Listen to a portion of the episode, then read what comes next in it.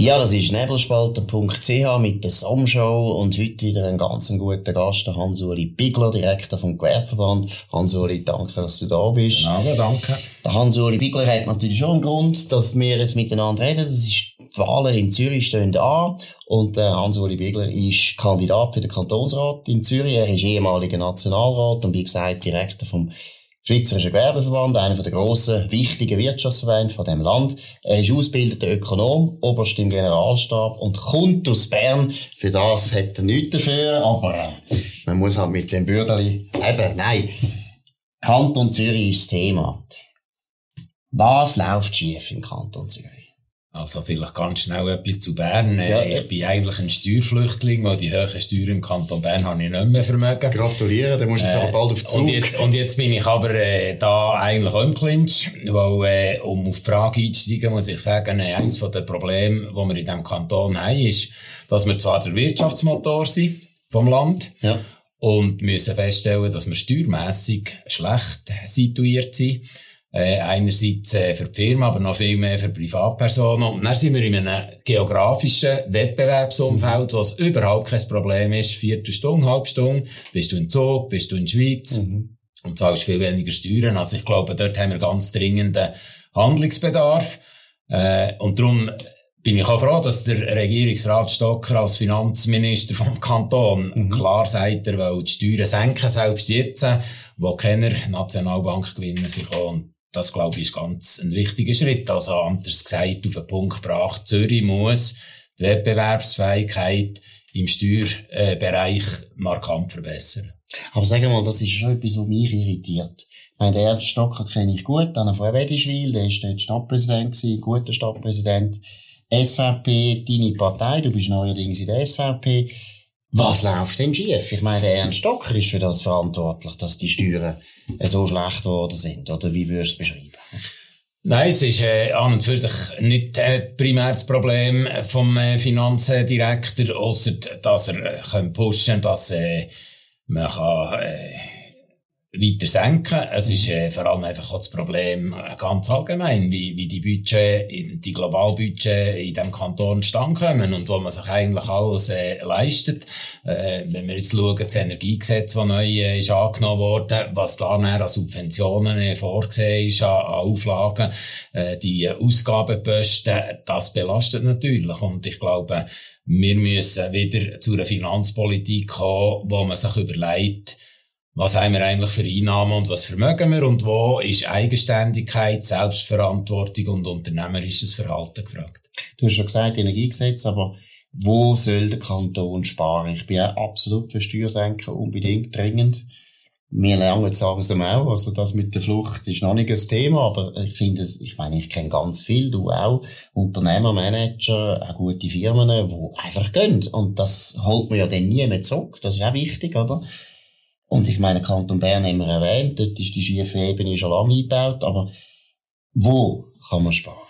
Ich glaube, es geht vor allem darum, zu überprüfen, äh, wo haben wir Subventionen, wo kann man da äh, gezielt äh, reduzieren. Also, ich das Energiegesetz habe ich genannt. Mhm. Es geht sicher auch darum, dass man schlanke Verwaltungen aufstellt und sich überlegt, was man dort von den Abläufen her besser kann machen kann. Ich meine, wenn man in der Stadt innen sagt, wir äh, wollen gar nicht irgendetwas machen, um, um Prozesse zu, verei zu vereinfachen und äh, man nachher im Kanton feststellt, wie viel äh, wie gross die Verwaltung heute ist, dann haben wir dort sicher noch Handlungsbedarf und äh, können wir schlenker werden. Aber das ist auch so ein Thema, oder? Ich meine, letztlich im Parlament haben die Bürgerlichen knappe Mehrheit, je nachdem, wie die GLP sich verhalten. Aber eigentlich ist das ein bürgerlicher Kanton seit langer Zeit und trotzdem das Staatswachstum. Der Kanton ist bürgerlich. Ob GLP bürgerlich ist, wäre nochmal eine separate mhm. äh, Position. Wir haben im SGV äh, das Ranking gemacht äh, für KMU-Freundlichkeit. Mhm. Dort ist das Abstimmungsverhalten Mitte links.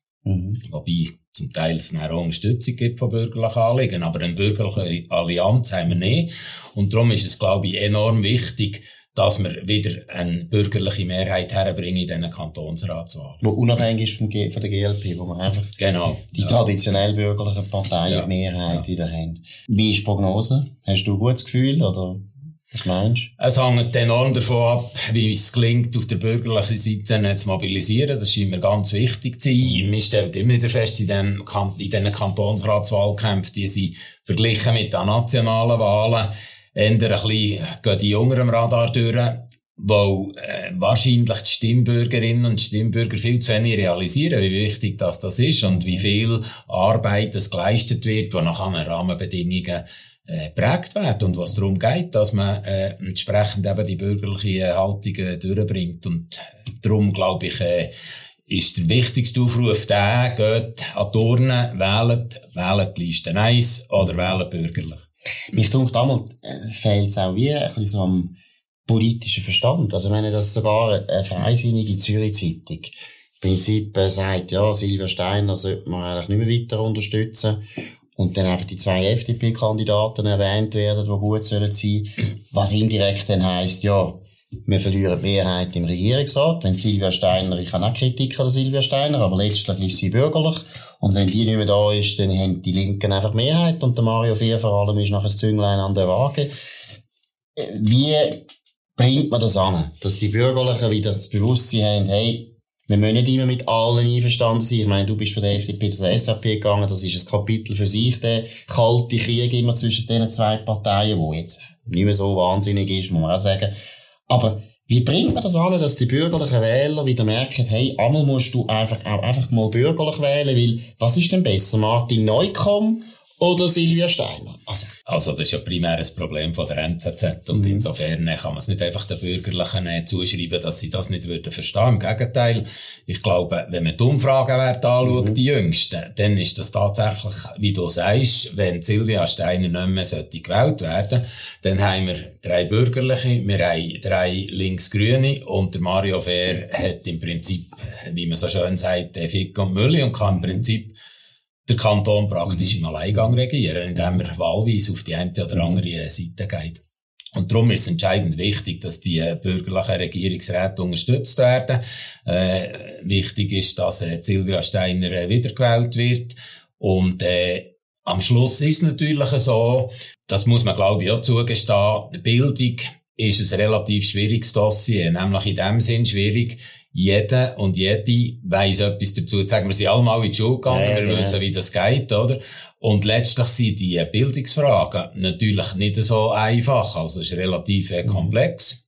Mhm. Und ich glaube, äh, das muss man Frau Steiner äh, auch attestieren. Sie hat einiges gemacht, wo, wo an Verbesserungen äh, gebracht hat. Äh, sie hat namentlich auch im äh, Rahmen von dieser ganzen Covid-Krise, und das finde ich extrem wichtig, hat sie es stand gebracht, dass man mit der Digitalisierung die äh, Kinder hat können weiter ausbilden auch zum Teil aus dem äh, Homeoffice raus. Und damit man nicht einfach ein, ein, wie soll ich dem sagen, quasi eine Corona-Generation hatte, die geschädigt ist und, und Ausbildungsjahr verloren hat. Und das muss man, äh, glaube ich, schon würdigen und nicht einfach ja, Kritik in den Vordergrund stellen und, und man kann immer verschiedene Sachen mhm. unterschiedlich machen. Das ist aber eigentlich in jedem Departement so. Ich finde, für die Bildungspolitik ist das sowieso so, eben, das ist jetzt, meiner Meinung nach, hat man seit etwa 30 Jahren viel Weichen falsch gestellt und zwar nicht nur im Kanton Zürich, sondern eigentlich in der ganzen Schweiz und im Kanton Zürich, ja, finde ich, der Ära Ernst Buschor ist nicht eine glückliche Ära für Bildung. Aber eben, das kann man nicht alles der Silvia Steiner anlasten und man kann es auch nicht so schnell jetzt korrigieren. Aber wenn du jetzt dir überlegst, die Bildungspolitik, die ja für den Kanton wahnsinnig wichtig ist, und da hat er auch viel Spielraum, vergleichsweise, was muss man machen? Was müsste man an Reformen unternehmen. Also der Reformstau im Kanton Zürich ist noch viel weiter zurückgegangen, indem er nämlich beim Regierungsrat Gilgen angefangen hat mhm. und der Regierungsrat Bouchard noch anfangen korrigieren und mhm. über das kann man diskutieren und dann ist äh, irgendwann Silvia Steiner gekommen. Ich glaube, ähm, Ganz wichtig ist mir, dass man die Situation mal anschaut. Ich fange jetzt oben an bei den mhm. Lehrerinnen und Lehrern. Also, ich stelle fest, die sind extrem administrativ beansprucht. Also, die können sich gar nicht mehr auf das wie wir in der Wirtschaft sagen, auf das Kerngeschäft konzentrieren, mhm. nämlich auf mhm. Pädagogik und auf Methodik und auf die Stoffvermittlung, sondern die haben jegliche administrative Geschichten, die sie müssen, äh, müssen äh, ab, abarbeiten und wo, und wo Zeit äh, aufwendig ist. Und da glaube ich, da braucht es eine Diskussion, wie man äh, will, äh, entsprechend vorgehen dann sollte ja eigentlich die Schule vorbereiten für das Leben und mhm. damit auch für die Arbeitswelt. Äh, und darum glaube ich, äh, bei allen humanistischen Aspekten müsste vermehrt da wieder der Aspekt reinkommen, dass äh, halt in der Wirtschaft, in der Arbeitswelt äh, auch Leistung zählt, mhm. äh, dass man äh, Resultat muss, muss erzielen und da glaube ich, ging es darum, eine bessere Balance zu finden, dass äh, Jugendliche feststellen, dass äh, ja, halt nachher eine, eine, andere, eine andere Situation läuft.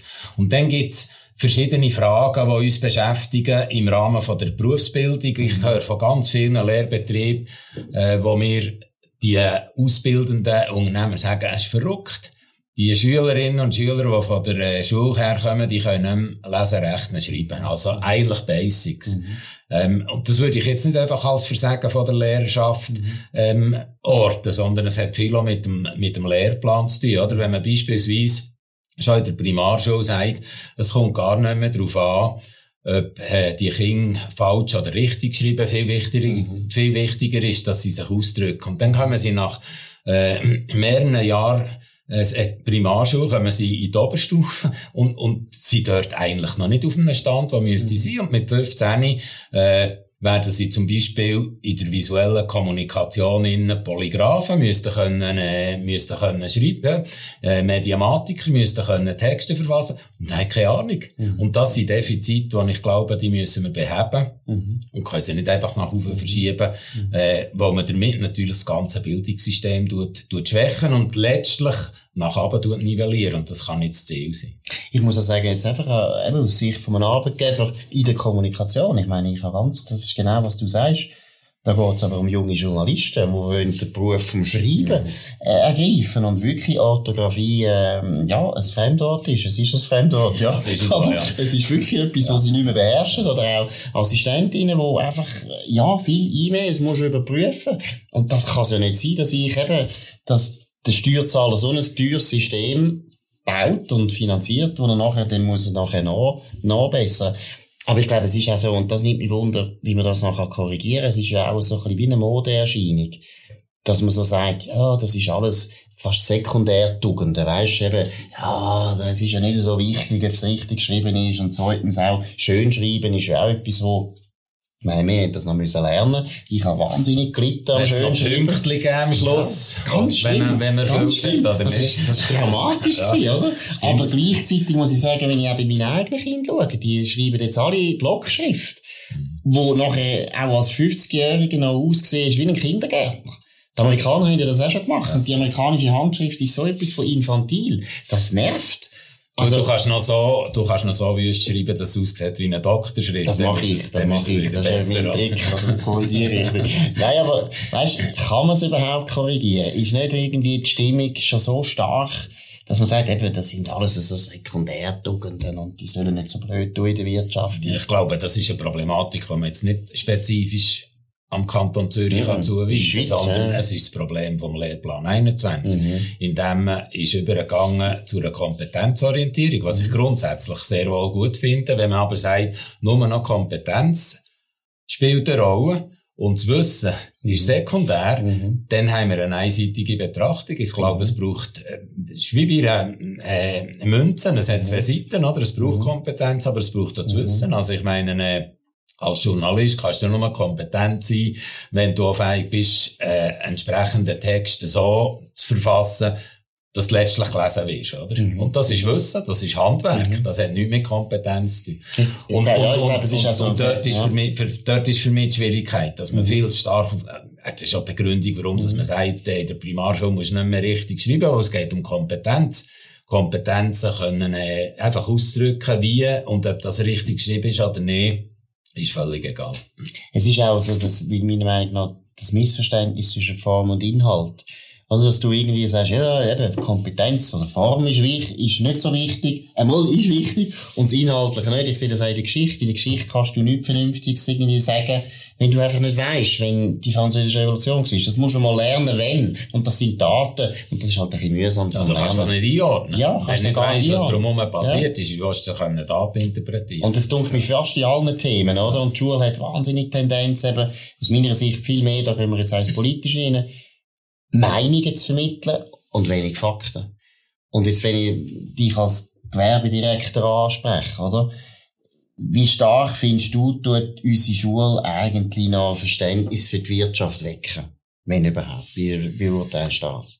Das ist sehr unterschiedlich und es hängt natürlich stark vom Lehrer oder der Lehrerin ab. Ich meine, der Lehrplan lässt dort einen gewissen äh, Handlungsspielraum offen und da haben wir gute Beispiele, wo wir können mhm. äh, feststellen da wird wirklich gut äh, vorbereitet. Was mir auch wichtig ist zu unterstreichen, das stelle ich jetzt eine breit fest, die Lehrer machen einen tollen Job, wenn es um Berufswahlvorbereitung geht, also dass mhm. Jugendliche dann wirklich eine Lehrstelle finden. Da, da ist sehr viel Verantwortungsbewusstsein dabei, sehr viel Unterstützung, auch Motivation. Ich meine, wenn die Jugendlichen plötzlich feststellen, ich bin jetzt nicht gefragt mhm. äh, und ich bekomme einen Absag, dass man wieder dahinter mhm. geht, dass sie alles eigentlich auch ja, in dem Sinn erzieherische mhm. äh, Massnahmen oder Erlebnisse und da braucht es wieder eine Schule. Und da, das machen mhm. die Lehrer gut. Mhm. Dann gibt's natürlich auch die andere Seite, oder, wo, wo man nachher äh, sagt, äh, die Wirtschaft will äh, vereinnahmen und äh, man, muss sich, man muss sich abgrenzen. Stellen allerdings fest, dass die Kritik eigentlich ähm, verfehlt ist. Und ich stelle immer mehr fest, viel zu grössere Problem ist, dass grüne NGOs kommen und irgendwo mit der Thematik Klimapolitik, Klimawandel ähm, mit einer politischen Agenda mhm. in die mhm. Schule hineinkommen. Und dort ist es sehr viel schwieriger zu widerstehen mhm. und, und, und sich können, äh, ab, abzugrenzen. Also so gesehen würde ich eigentlich äh, ja, die kritische Problematik mehr in diesem Bereich sehen.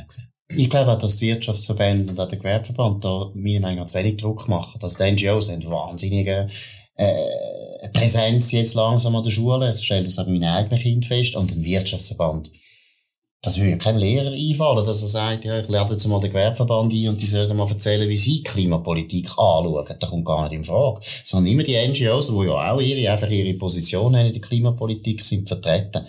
Jetzt hast du vorher die Berufsbildung angesprochen und ich glaube, das ist eine, eine grosse Sorge fürs Gewerbe, oder? Dass, dass sehr viele Jugendliche ins Gimmi wollen und die Eltern vor allem natürlich auch das wollen sicherstellen und dass äh, viele Lehrstellen eigentlich offen bleiben.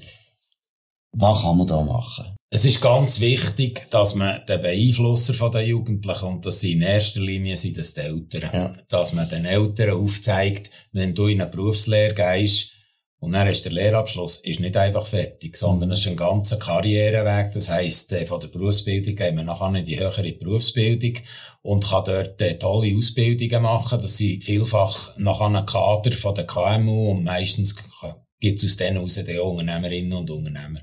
Und jetzt gibt es ein ganz einfaches Mittel, oder? Wenn heute Eltern sagen, unser Sohn, unsere Tochter äh, geht ins Gimmi und nachher geht sie an die Uni und macht den Bachelor. Mhm. Dann gibt's, ich weiss es nicht genau, aber äh, Dutzende von möglichen Bachelor-Richtungen. Ich mhm. kenne die Zahl nicht genau, aber im Prinzip sagen wir, du machst einen Bachelor, oder? Mhm. Und die gleiche Ausbildung ist auch möglich mit der Berufslehre, indem man nachher noch eine Berufsprüfung machen kann. Nur die Titel, die tönen nicht so gut. Also, mhm.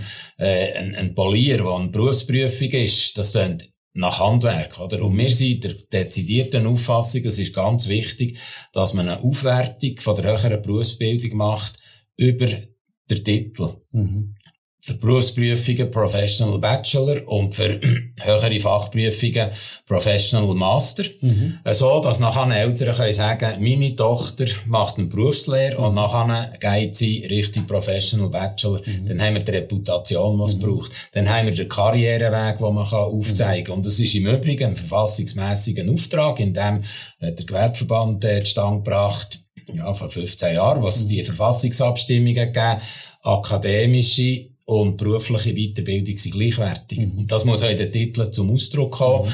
Das ist einfach ein Prestigefaktor, ist ein Faktor, der auf dem Arbeitsmarkt zählt und wo wir anders müssen leben. Ich bin auch froh, dass der Bundesrat ein paar Mal das erkannt hat und dass jetzt Arbeit in die Richtung am tun sind und dass wir die Diskussion können führen können. Wieso ist es eigentlich passiert? Wieso hat das so über, überhand genommen, dass die Leute finden, nur Gimmi ist gut? Ja, das ist eine jahrzehntelange Entwicklung. Ich darf daran erinnern, die Problematik, die hat der Gewerbeverband, jetzt muss ich ein bisschen historisch werden, aber das mhm. gefällt dir ja. Mhm. Der Gewerbeverband hat die Problematik Anfangs 90er Jahre im letzten Jahrtausend aufgenommen, mhm. hat ein Konzept entwickelt, das vom äh, damaligen Bundesrat Delamira Selig äh, außerordentlich gelobt ist worden und gesagt, wir müssen die Lehre aufwerten, mhm.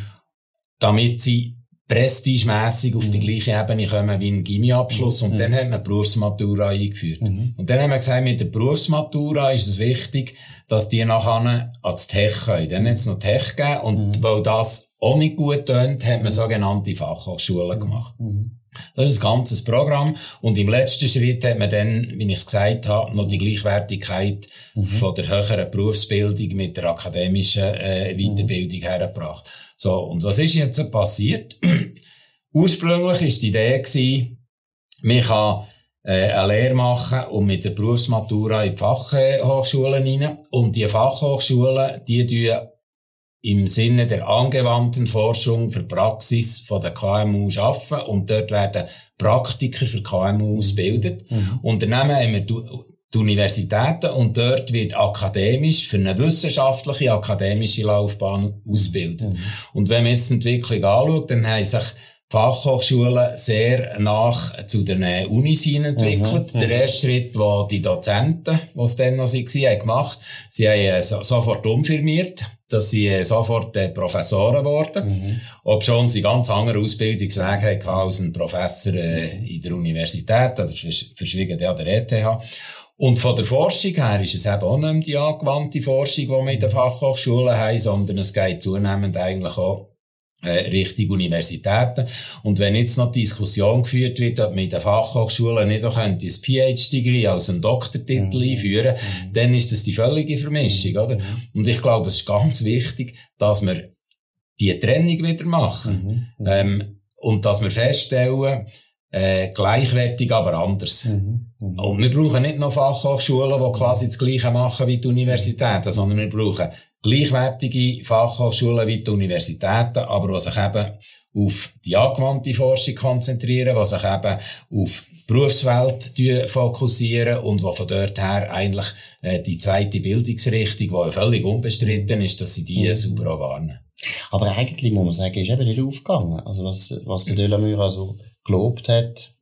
Also die ganze Entwicklung, die man die, gemacht nein, hat. Nein, die Entwicklung ist, ist eigentlich in eine falsche Richtung gegangen, das ist so, ja. Aber, aber ich glaube, das Bewusstsein fährt auf wachsen und, mhm. und äh, also natürlich gibt es Lobbygruppen, ich meine, alle Fachhochschulabsolventen, äh, mhm. ist jetzt ein bisschen hart gesagt alle, aber viele wollen mhm. natürlich, dass das äh, aufgewertet wird, die Professoren wollen das sowieso, äh, da gibt's äh, dann äh, ganz äh, verschiedenste Überlegungen, die auch noch eine Rolle spielen. Aber von der Berufsbildungspolitik her mhm. muss es gelingen, dass wir das wieder auseinander, mhm. auseinanderbringen. Zurück zum Kanton Zürich. Klimaallianz, GLP, SP, GP, ich weiss gar nicht, die Alternativen, die gehören natürlich auch dazu. Meiner Meinung nach keine gute Bilanz. Wie bringt man die auseinander oder wie bringt man die weg? Es muss meiner Meinung nach von der bürgerlichen her und vor allem auch von der Wirtschaft her gelingen, dass man wieder aufzeigt, was heißt eigentlich Nachhaltigkeit. Mhm. Äh, Nachhaltigkeit ist heute ein Begriff, der ist links konnotiert. Mhm. Und der wird alles von der Ökologie subsumiert. Klimawandel, mhm. Umweltschutz, Recycling, Kreislaufwirtschaft und so weiter. Mhm. Fakt ist, wenn man in die Praxis hineinschaut, die Wirtschaft ist längstens grün. Mhm. Ich bin jetzt dann 15 Jahre Vizepräsident von der Energieagentur der Wirtschaft. Mhm. Dort haben wir ein Modell entwickelt, wo wir äh, durch Beratungen die Energieeffizienz in den Betrieben verbessern. Und das sieht eben pro Betrieb völlig individuell aus. Mit der Energieeffizienzsteigerung gelingt es, dass man den CO2-Ausstoß reduzieren kann und dann ist man nicht mehr der Abgabe unterstellt und so kann man eigentlich mit dem Effizienzgewinn und mit der Einsparung von der CO2-Abgabe kann man kostenmässig äh, eine verbesserte Situation herbringen. Das heisst, anders gesagt, man hat jedes Interesse als mhm. Unternehmer, dass man in die Richtung geht. Das ist eine ökonomische Überlegung. Mit der Reduktion vom CO2 leistet man den ökologischen Beitrag. Mhm. Und dadurch, dass man effizienter ist, ist man eben auch äh, arbeitsplatzmässig gut aufgestellt, wo man wettbewerbsfähig ist. und Nachhaltigkeit bedeutet genau die Bereiche. Mhm. mhm. Ökonomie, Ökologie mhm. und gesellschaftspolitisch.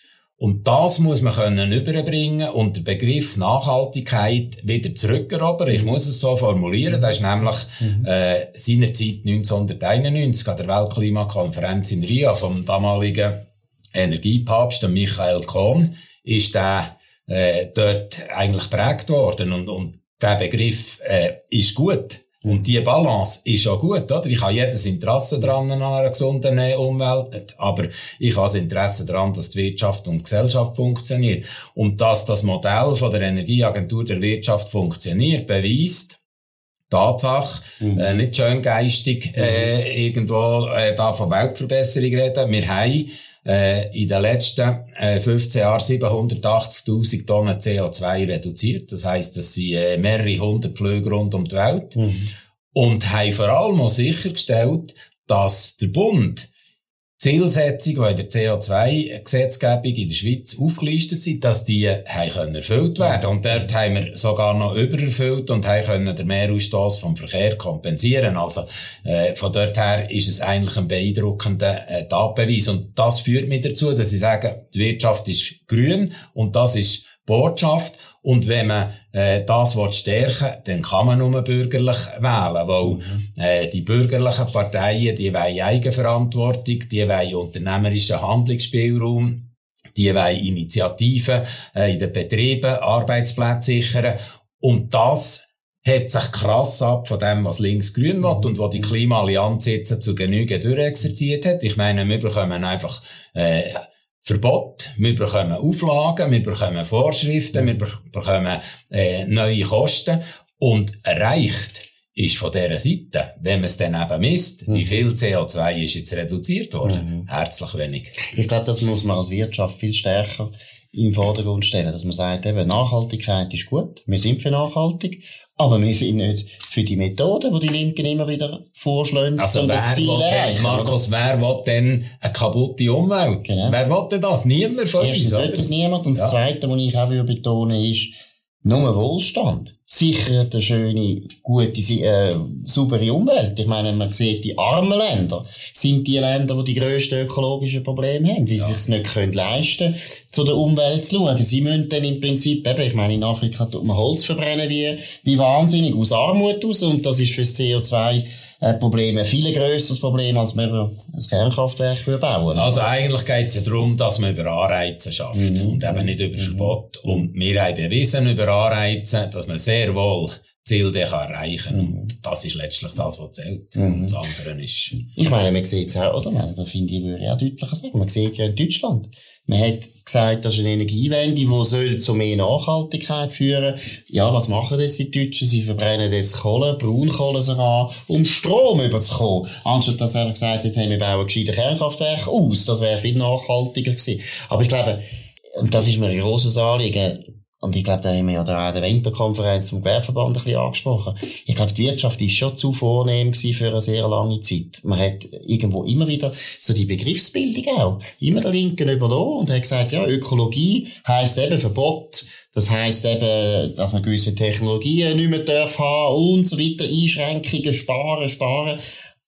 Und eigentlich müsste die Wirtschaft viel stärker sagen, hey, nur Wohlstand. Ja, selbstkritisch muss man wahrscheinlich schon sagen, dass man äh, zu lang auf der Position verharrt ist, wo man das Gefühl hat, die Bevölkerung ist a priori wirtschaftsfreundlich und mhm. sieht, was die Wirtschaft äh, braucht.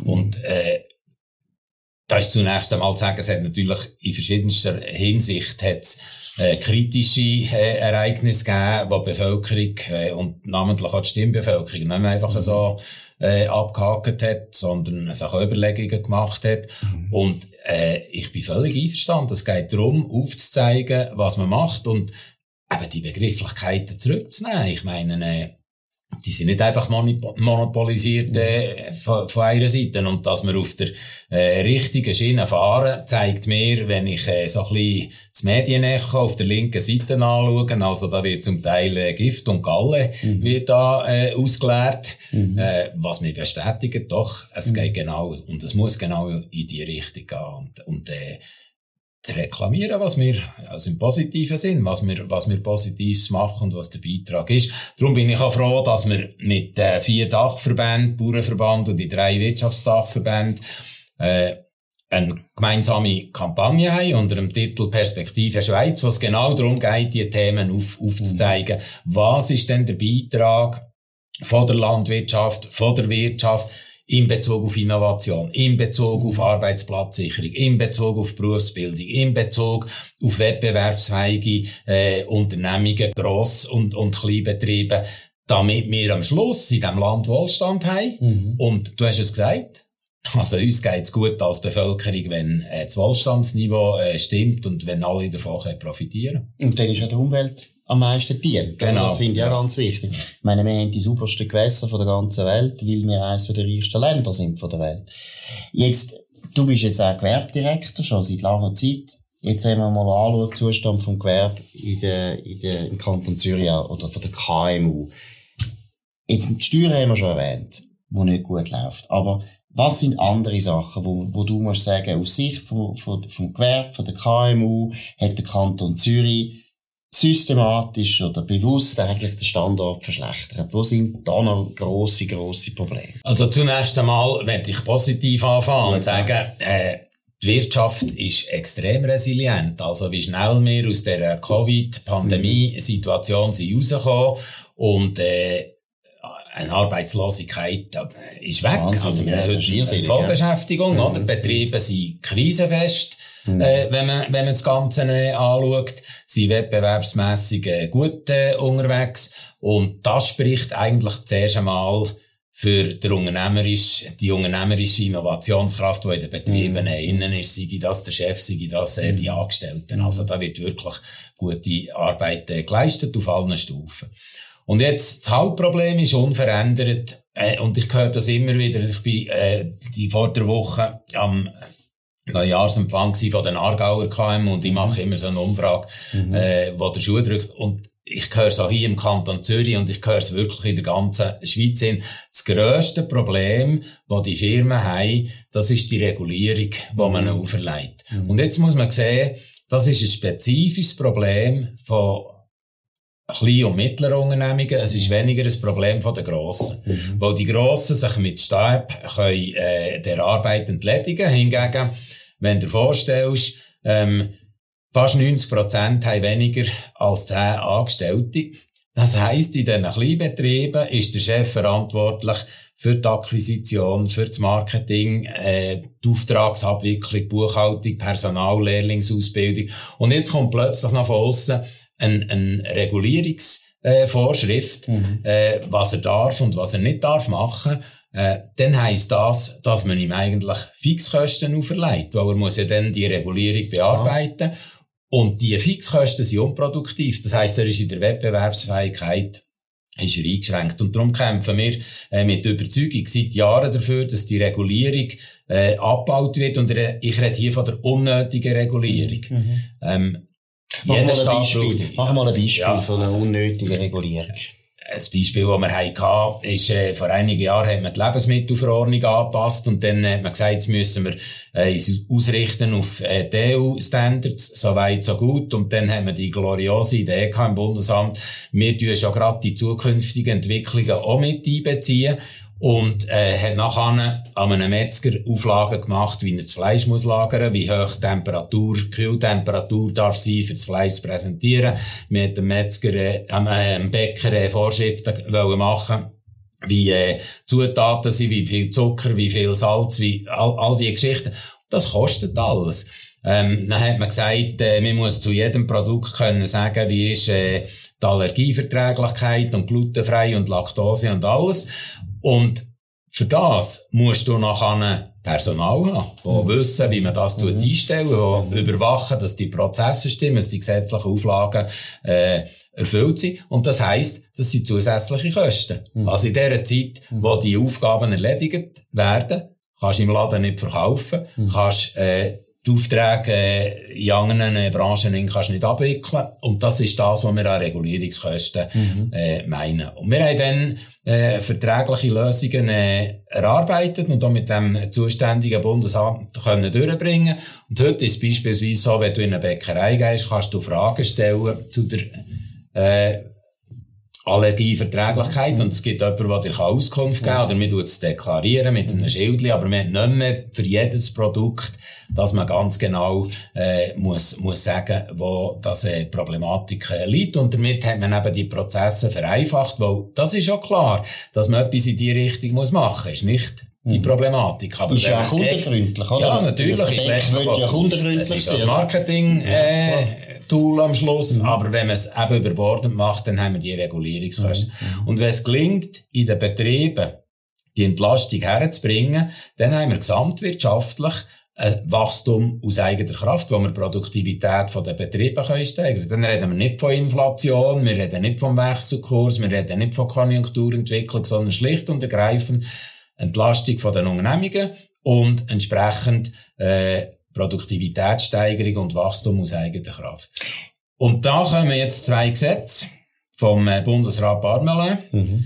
Und da ist für mich extrem wichtig, also ein Unternehmensentlastungsgesetz und eine Regulierungskostenbremse kommt im zweiten Quartal in die Kommission rein. Und da ist es extrem wichtig, dass namentlich auch die Volkswirtschaftsdirektion äh, und, und der Regierungsrat äh, insgesamt die Gesetze unterstützt und auf die Wichtigkeit herweist, weil das ist dann ein Beitrag, der im Kanton Zürich eine sehr grosse Konsequenz hat. Aber du sagst, dass sehr viel läuft auf Bundesebene. Jetzt, würdest du sagen, jetzt die ganze Regulierung, die eindeutig zugenommen hat und so weiter, ist das vor allem das Problem vom Bund oder siehst du auch, der Kanton hat auch Spielraum und könnte auch Regulierungen reduzieren? Ja, bei den kantonalen Gesetzgebungen äh, ist zu überlegen, was man, was man vereinfacht äh, kann machen. Es ist aber dann vielfach auch eine Problematik, die natürlich äh, auf der Gemeindeebene mhm. ähm, äh, kommt. Also, wenn ich daran denke, die ganzen äh, Parkplatzdiskussion oder was mhm. Stadt Zürich da letztes Jahr hat wollen, dass Gastrobetriebe ihre Bier Schilder nicht mehr dürfen an den Hausfassaden anmachen. das sind so blöde, Entschuldigung, ja, blöde ja, Beispiele. Ja. Aber sie haben, sie haben Konsequenzen und man überlegt sich gar nicht, was das nachher für einen, für einen Betrieb äh, heisst. Oder wenn man flächendeckend will, den Tempo 30 einführen das ist dann wieder eine kantonale Geschichte. Äh, oder beides, Gemeinde mhm. und kantonal. Ja, ich meine, wenn du nachher im Ausbaugewerbe und im Baugewerbe äh, mehr Zeit musst einsetzen für die Anlieferung, sagen, mhm. ja, das kostet alles. Das ist nie gratis, oder? Mhm. Und, und dann einfach äh, verkürzt argumentieren, flächendeckend 30 äh, ist gut, weil dann haben wir weniger Lärmbelastung, ob schon wir jetzt ein, äh, fast nur noch ein Elektroauto haben. Äh, die anderen Aspekte werden völlig, werden völlig. Hast du das Gefühl, das ist das Problem von den Politikern oder von den Bürokraten, dass sie das nicht sehen? Oder ist auch die Bevölkerung halt mittlerweile, ja, zum Teil halt so wirtschaftsfern, wie sie vielleicht im öffentlichen Sektor arbeiten, wie sie Studenten sind und so weiter und nicht mehr einen eigenen Betrieb haben und so weiter oder Angestellte sind in einer grossen, grossen Firma, dass so das Grundverständnis für Kosten von Regulierungen nicht mehr da ist.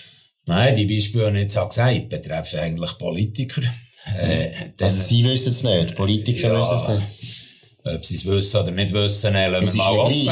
Ja, vielleicht ist es so, oder? Ja. Aber äh, äh, Politik hat sicher äh, ist ein Hebel und der andere Hebel ist natürlich äh, die Verwaltung selber. Was man nachher, äh, und das ist ein bisschen eine schweizerische Eigenheit, oder? Wir, mhm. wir neigen dazu, äh, alles perfektionieren und, und äh, ein Verwaltungsangestellter will ja einen guten Job machen. Also mhm. kann ich sogar akzeptieren, oder? Aber mhm. irgendwo braucht es dort äh, ein, besseres, ein besseres Augenmaß und die Problematik ist auch bei den Verordnungen, kann Politik nicht eingreifen, weil das Domäne von der Exekutive ist. Und da glaube ich, äh, da muss man sich, muss man sich äh, die Überlegung machen, oder? Äh, beispielsweise auch die Frage von einem Verordnungsveto. Äh, ich weiss, äh, dass man das hat im Kanton Solothurn. Mhm. Äh, das hat man gar nicht manchmal gebraucht. Eben, das also, ist gut zu sagen. Mal, mal. Mensch, das schreckt ab. Ja, ich sage dir darum, oder? Wir, es hat bei einem halben Dutzend von den Fällen gebraucht, aber es ist eine Art immer, äh, ein, ein, ja, für ich ein Drohmittel gewesen, oder ein Damoklesschwert. Mhm. Also, man handelt als Politiker anders, wenn man weiss, ja. das könnte im schlimmsten Fall passieren. Und darum finde ich das sehr wohl gut. Und äh, kann man nicht einfach sagen, je mehr dass man es anwendet, desto ja, besser. Ja, das stimmt. Das ist ein bisschen im Referendum, oder? Das ja, genau. Referendum wird ja nicht so viel angewendet. In den früheren Zeiten. Genau, in den früheren Zeiten. Aber die Politiker haben immer gewusst, dass eben im Nacken und so könnte genau. sein, ja. dass das Volk anders entscheidet. Jetzt, der Wahlkampf im Kanton Zürich ist eigentlich recht ruhig würde ich sagen. Oder habe ich da einen falschen Eindruck? Ja, das ist mir, ist mir auch aufgefallen, aber äh, vielleicht jetzt mit den äh, eisigen Zeiten auf der Straße. Meinst du, ist das? Ich, ich weiß es nicht. Ich weiß es echt nicht. Aber Oder hat es auch damit zu tun, dass eben, wir haben jetzt vorher auch ein bisschen von der Regulierung geredet und wir haben viel vom Bund geredet. Hat es auch damit zu tun, dass eben Kantone ja, irgendwo halt gleich zu viel Zeug dem Bund gegeben und dass der Bürger... Nein, ich würde sagen, es hat in meiner Beurteilung viel damit zu tun mit der öffentlichen Wahrnehmung. Mhm. Ich meine, die nationalen Themen, die sind äh, täglich im medialen Fokus mhm. und im medialen Schaufenster. Mhm. Gemeinden sind nach bei uns. Also, da redest du mit, äh, in der Partei oder mit den Nachbarn mhm. oder mit Bekannten, redest über, über die Probleme, da weisst du auch, was läuft und das interessiert ja, wo die unmittelbare Betroffenheit mhm. Und die kantonale Ebene ist vielleicht für einen Bürger und Bürgerin fast ein bisschen theoretisch oder mhm. weg, wo man gar nicht recht sieht, was eigentlich geleistet wird. Und von dort her ähm, ist es auch schwierig, nachher über, über, äh, über äh, Themen äh, zu diskutieren, weil, mhm. weil irgendwo zum Teil ja, das Fachwissen oder das Faktenwissen äh, gar, nicht, äh, gar nicht so ist. Gut. Jetzt würde ich sagen, ich wünsche dir viel Glück Herzlichen in diesen Wahlen. Ja. Ich bin sicher, das kommt gut. SVP-Liste 1, Bezirk ja. Kaffolter. genau, Bezirk Kaffolter bin ich nicht daheim, aber äh, ich wünsche dir alles Gute. Danke vielmals. Danke Merci für das gute Gespräch. Und äh, wir hören uns wieder bei, bei den nächsten Wahlen. Das sind die Nationalratswahlen. Nein, nein. Aber äh, das war die Sommershow vom Nebelspalter. Danke für die Aufmerksamkeit mit dem Hans-Uli Bigler. Und wir hören und sehen uns wieder in nächster Zeit. Danke.